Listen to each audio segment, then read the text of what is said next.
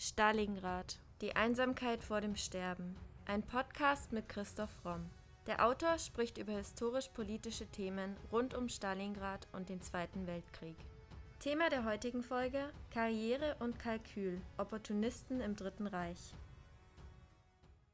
1936 schrieb Klaus Mann in Mephisto. Wie hatte man mit ihm gelebt, gearbeitet, diskutiert, gezecht? Und nun zechte, spielte, diskutierte er mit den Mördern. Es war entschieden unheimlich, sich dies vorzustellen. Über wen spricht Klaus Mann hier? Gustav Gründgens, Schauspieler, Regisseur, Intendant, wurde am 22. Dezember 1899 geboren und starb am 7. Oktober 1963. Im Ersten Weltkrieg 1917 hat er sich vom Frontdienst durch einen Trick befreit. Er wurde dann nämlich mit vorgetäuschter Bühnenerfahrung an das Fronttheater Saar Louis versetzt, ohne dass er bis dahin irgendeine Schauspielausbildung hatte und dessen Leiter er dann bereits 1918 wurde. Ausgebildet als Schauspieler wurde dann 1919-20 bei Louis Dumont und Gustav Lindemann auf der Hochschule für Bühnenkunst am Schauspielhaus Düsseldorf. Dann gab es mehrere Engagements und er ging dann 1923 an die Hamburger Kammerspiele und änderte seinen Namen, den Endbuchstaben V von Gustav in F. 1925 inszenierte er Revue zu Vieren von Klaus Mann und lernte eben Klaus und Erika Mann kennen und Pamela Wedekind. Sie bekam für das Stück schlechte Kritiken und Gründgens weigerte sich daher, wie auch Pamela Wedekind, in weiteren Vorstellungen des Stücks aufzutreten bzw. Regie zu führen. Er heiratete Erika Mann im Juli 1926 und die Scheidung war 29, die Trennung allerdings deutlich früher. Dabei spielte sicher bereits eine Rolle, dass Gründgens homosexuell war und wohl in der Zeit auch eine Affäre mit Erikas Bruder Klaus Mann hatte. 1928 ging Gründgens dann zu Max Reinhardt ans Deutsche Theater in Berlin wurde immer erfolgreicher, auch als Opernregisseur, hat dann auch eine Filmrolle gehabt in Eine Stadt sucht einen Mörder von Fritz Lang. Und 1932 hat er dann das erste Mal Mephisto gespielt in Goethes Faust. Und Göring hat ihn gesehen und war auf Anhieb von ihm begeistert. Wie hat sich Gründgens Schicksal im Nationalsozialismus verändert? Ja, Gründgens Schicksal im Nationalsozialismus war vor allem durch sein Verhältnis zu Hermann Göring geprägt. Also gleich nach der Machtergreifung hat er seinen obersten Dienstherrn Göring, der ja dann eben Chef in Preußen war, als Leiter des Schauspielhauses um seine Entlassung gebeten und dabei ganz offen auf seine Homosexualität verwiesen, die ja im Dritten Reich verboten war. Göring hat sich da drüber weggesetzt und das Rücktrittsgesuch nicht angenommen. 1936 gab es dann einen ziemlichen Eklat, als Gründgens Hamlet gespielt hat. Parteiideologen um Alfred Rosenberg haben Gründgens vorgeworfen, dass er Hamlet als vereinsamten Intellektuellen innerhalb eines verbrecherischen Staates darstellt und eben damit einen Bezug zum Dritten Reich schafft und fanden das Stück tendenziös. Gründgens ist dann kurz in die Schweiz ausgewichen und kehrte dann zurück und wurde von Göring zum preußischen Staatsrat ernannt. Also Göring hat sich immer wieder schützend vor ihn gestellt, hat sich dann auch schützend vor jüdische und der SPD nahestehende Ensemblemitglieder von Gründgens gestellt, als er ihn darum gebeten hat. Die haben also Schutzbriefe erhalten, damit sie bei SS-Razzien sicher waren. 1936 heiratete Gründgens, wohl auch aus Tarnungsgründen, die Schauspielerin Maria Marianne Hoppe. Er führte dann sporadisch auch Filmregie bei der UFA-Tochter Terra und wirkte in Propagandafilmen wie Oben Krüger mit.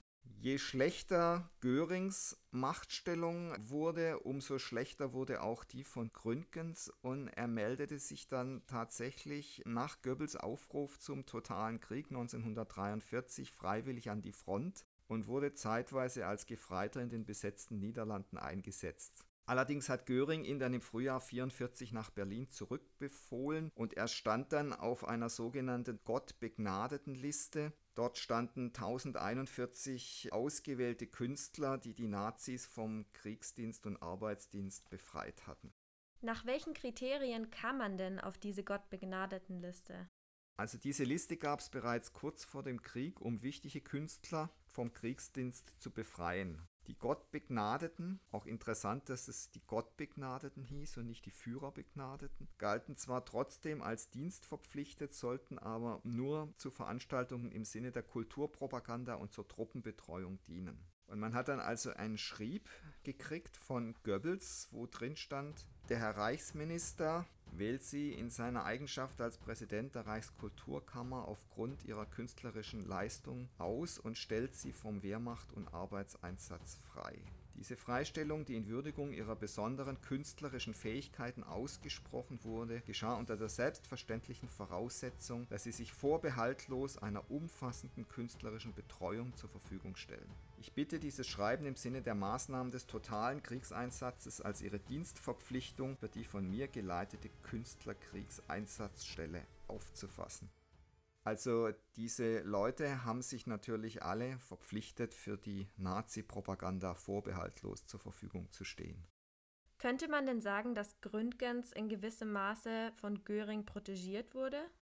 Er wurde in ganz hohem Maße von Göring protegiert. Das war eben Göring. Wenn Göring jemand gut fand, dann war ihm auch wurscht, ob der Jude war oder homosexuell war. Dann hat er eben seine schützende Hand über ihn gehalten und sich da natürlich dann auch besonders mächtig gefühlt, dass er das so handhaben konnte. Ich meine, dass Gründgens homosexuell war, war allgemein bekannt. Es gab in Berlin Spottverse über ihn, die zum Beispiel hießen Hoppe, Hoppe Gründgens, die kriegen keine. Kindgens und das hat seine Gründgens. Also der Mann auf der Straße wusste da Bescheid. Und Gründgens kam deswegen eben nicht ins Konzentrationslager wie viele andere Homosexuelle, weil eben Göring seine schützende Hand über ihn gehalten hat. Gründgens hat er 1942 Peter Gorski kennengelernt, der als Soldat im Fronturlaub in Berlin Kontakt mit ihm hatte und der wurde dann sein Lebensgefährte. Gründgens adoptierte Gorski 1949 mit der Begründung, dass ihm dieser das Leben gerettet habe. Nachdem Herr Gorski mir 1945 durch seinen unerschrockenen Einsatz das Leben gerettet hat, entstand zwischen uns eine derart enge Lebensgemeinschaft, die mich veranlasst, nunmehr Herrn Gorski an Kindesstatt anzunehmen. Und von seiner Frau hat er sich dann, also von Marianne Hoppe, hat er sich dann scheiden lassen. Wie erging es Gründgens denn nach dem Krieg?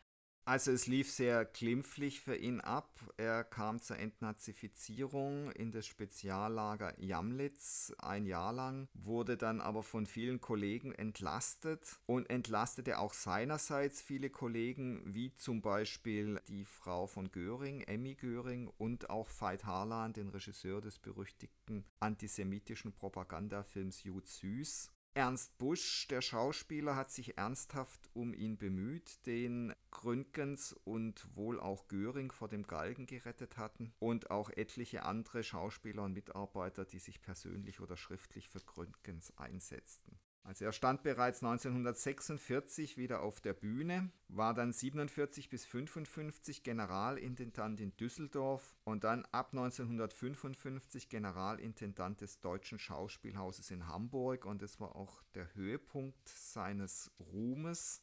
1960 wurde dann Faust verfilmt und er in der Rolle des Mephisto mit der Maske von 1932. Für den Film bekam er dann auch den Bundesfilmpreis und der Film ist auch durchaus sehenswert. 1963 begab er sich dann überraschend auf Weltreise. Er sagte, ich habe immer zu viel gearbeitet und vergessen zu leben. Jetzt will ich vor Tores Schluss noch rasch lernen, wie man lebt. Und auf dieser Reise ist er dann an einer Überdosis Schlaftabletten gestorben. Und ob es Suizid oder ein Versehen war, ist nie eindeutig geklärt worden.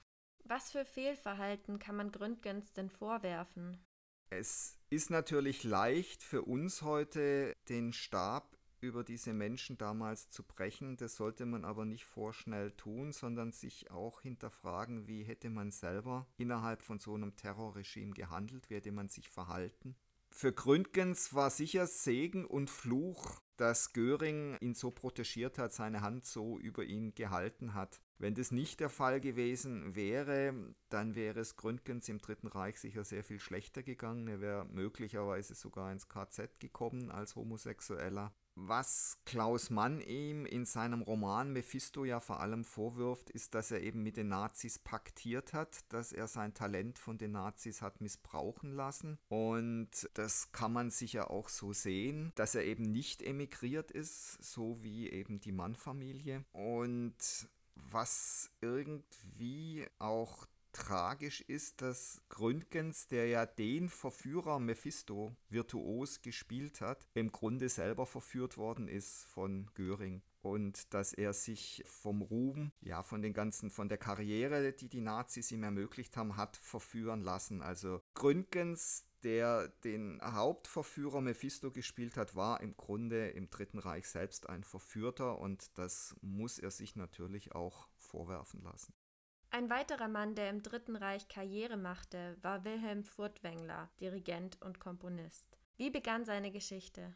Wilhelm Furtwängler wurde am 25. Januar 1886 geboren und starb am 30. November 1954. Er wuchs in München auf und legte schon früh eine beeindruckende musikalische Karriere hin. 1920 übernahm er als Nachfolger von Richard Strauss die Konzerte der Berliner Staatsoper. 1922 arbeitete er als Chefdirigent des Berliner Philharmonischen Orchesters und dirigierte außerdem bis 1928 das Gewandhausorchester in Leipzig. 1931 hatte er die Gesamtleitung der Richard Wagner Festspiele in Bayreuth, wo mit Sicherheit auch Hitler und andere Nazi-Größen anwesend waren, denn Hitler war ja ein absoluter Fan von Richard Wagner.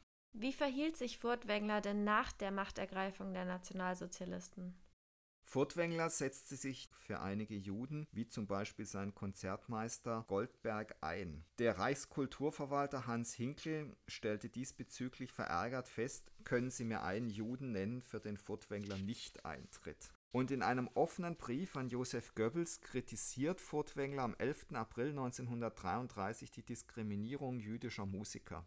Und er schreibt, nur einen Trennungsstrich erkenne ich letzten Endes an, den zwischen guter und schlechter Kunst. Und interessant ist auch Goebbels Antwort, der schreibt, lediglich eine Kunst, die aus dem vollen Volkstum selbst schöpft, kann am Ende gut sein und dem Volke, für das sie geschaffen wird, etwas bedeuten. Gut muss die Kunst sein, darüber hinaus aber auch verantwortungsbewusst, gekonnt, volksnahe und kämpferisch. Letztendlich konnte Furtwängler zunächst aber erreichen, dass der AJA-Paragraph auf die Berliner Philharmoniker nicht angewandt wurde.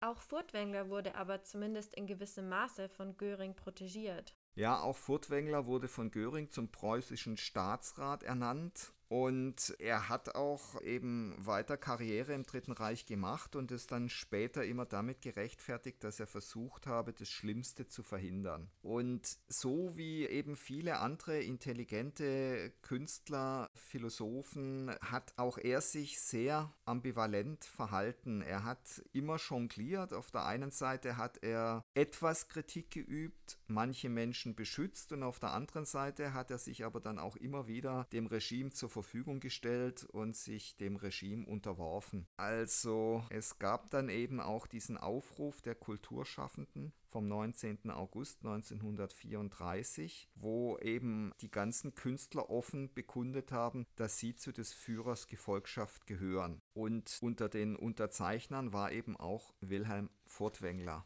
Hier ein kurzer Auszug. Wir glauben an diesen Führer, der unseren heißen Wunsch nach Eintracht erfüllt hat weil der Dichter und Künstler nur in gleicher Treue zum Volk zu schaffen vermag und weil er von der gleichen und tiefsten Überzeugung kündet, dass das heiligste Recht der Völker in der eigenen Schicksalsbestimmung besteht, gehören wir zu des Führers Gefolgschaft. Hat sich Furtwängler also im weiteren Verlauf seiner Karriere näher an die Nationalsozialisten angenähert? Ja, er hat dann 1935 und 38 am Vorabend des Reichsparteitags in Nürnberg dirigiert. Und war Hauptdirigent der propagandistisch genutzten Bayreuther Festspiele und er repräsentierte Deutschland 1937 bei der Pariser Weltausstellung, wo ja unter anderem auch Leni Riefenstahl ihren Preis für Triumph des Willens erhalten hat. Er ließ sich in Goebbels Reichskultursenat berufen und unterstützte Wahlaufrufe zur Reichstagswahl 1936 und zur Volksabstimmung über den Anschluss Österreichs. 1939 wurde er mit der Leitung der Wiener Philharmoniker betraut und im Dezember desselben Jahres zum Bevollmächtigten für das gesamte Musikwesen der Stadt Wien ernannt. Er hat Konzerte zu Hitlers Geburtstag und zum Weihnachtsempfang veranstaltet. Furtwängler hätte ja sogar einmal die Möglichkeit gehabt, gänzlich dem nationalsozialistischen System zu entfliehen. Ja, er hatte 1936 das Angebot, die New Yorker Philharmoniker zu übernehmen hat es aber vorgezogen, mit Göring einen Vertrag abzuschließen, wonach er zehn Gastdirigate an der Berliner Staatsoper geben sollte. Das wiederum hat dann dazu geführt, dass New York ihn nicht mehr wollte. Ab 1944 wohnte er mit Billigung des NS-Regimes überwiegend in Luzern. Drei Monate vor der Besetzung Berlins durch sowjetische Truppen floh er endgültig dorthin, also nach Luzern. Und er war auch vom Kriegseinsatz natürlich verschont, da er auf der Gottbegnadeten Liste stand und auf der Sonderliste der drei wichtigsten Musiker. Also er hatte schon eine ganz herausragende Stellung unter den Künstlern im Dritten Reich und war also nie in Gefahr, zum Beispiel an die Front versetzt zu werden. Endete Furtwänglers Karriere dann nach dem Krieg?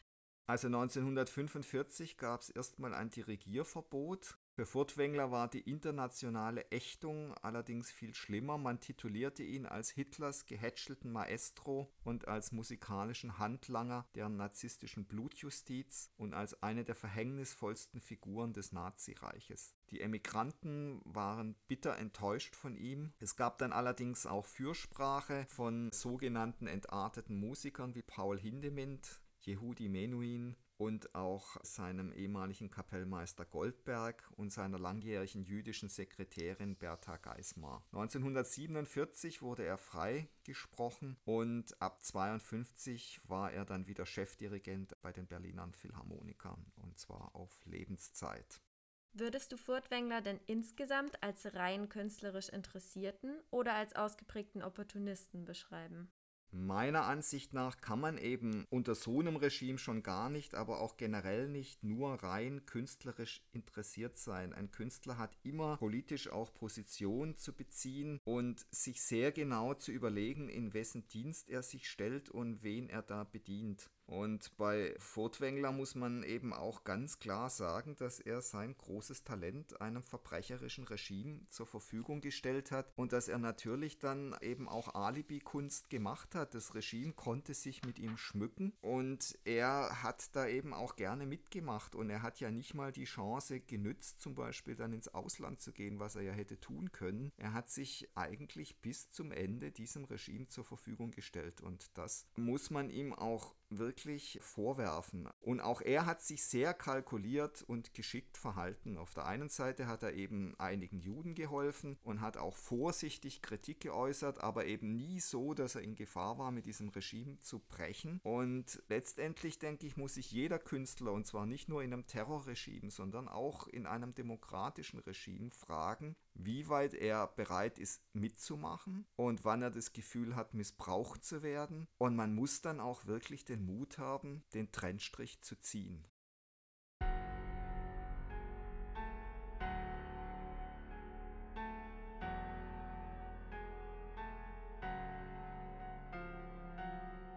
Das war Folge 68 unseres Podcasts Stalingrad, die Einsamkeit vor dem Sterben. Vielen Dank fürs Zuhören.